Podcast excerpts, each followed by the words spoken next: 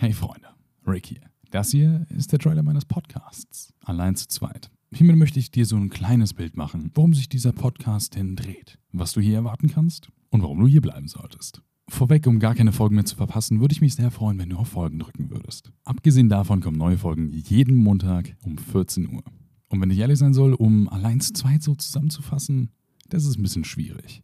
Denn ich mache einfach das, worauf ich Bock habe. Gibt es Themen, die mich beschäftigen oder irgendwas, was mir in der letzten Zeit passiert ist, wo ich meine? Irgendjemand da draußen, der fände das bestimmt nice, davon zu hören. Der hat vielleicht das gleiche Problem und kann relaten. Naja, dann, dann sage ich das. Falls ich aber mal Bock habe, jemanden aus einem besonderen Berufsfeld oder mit einem Traumata oder warum auch immer einzuladen, dann tue ich das. Allein zu zweit ist basically einfach nur mein Werkzeug, mein Mittel, meine Lösung, um meinen Redefluss zu beenden. Also wenn du Bock hast, den Podcast anzuhören, würde ich mich sehr freuen. Ich wünsche noch einen schönen Tag und bleib gesund.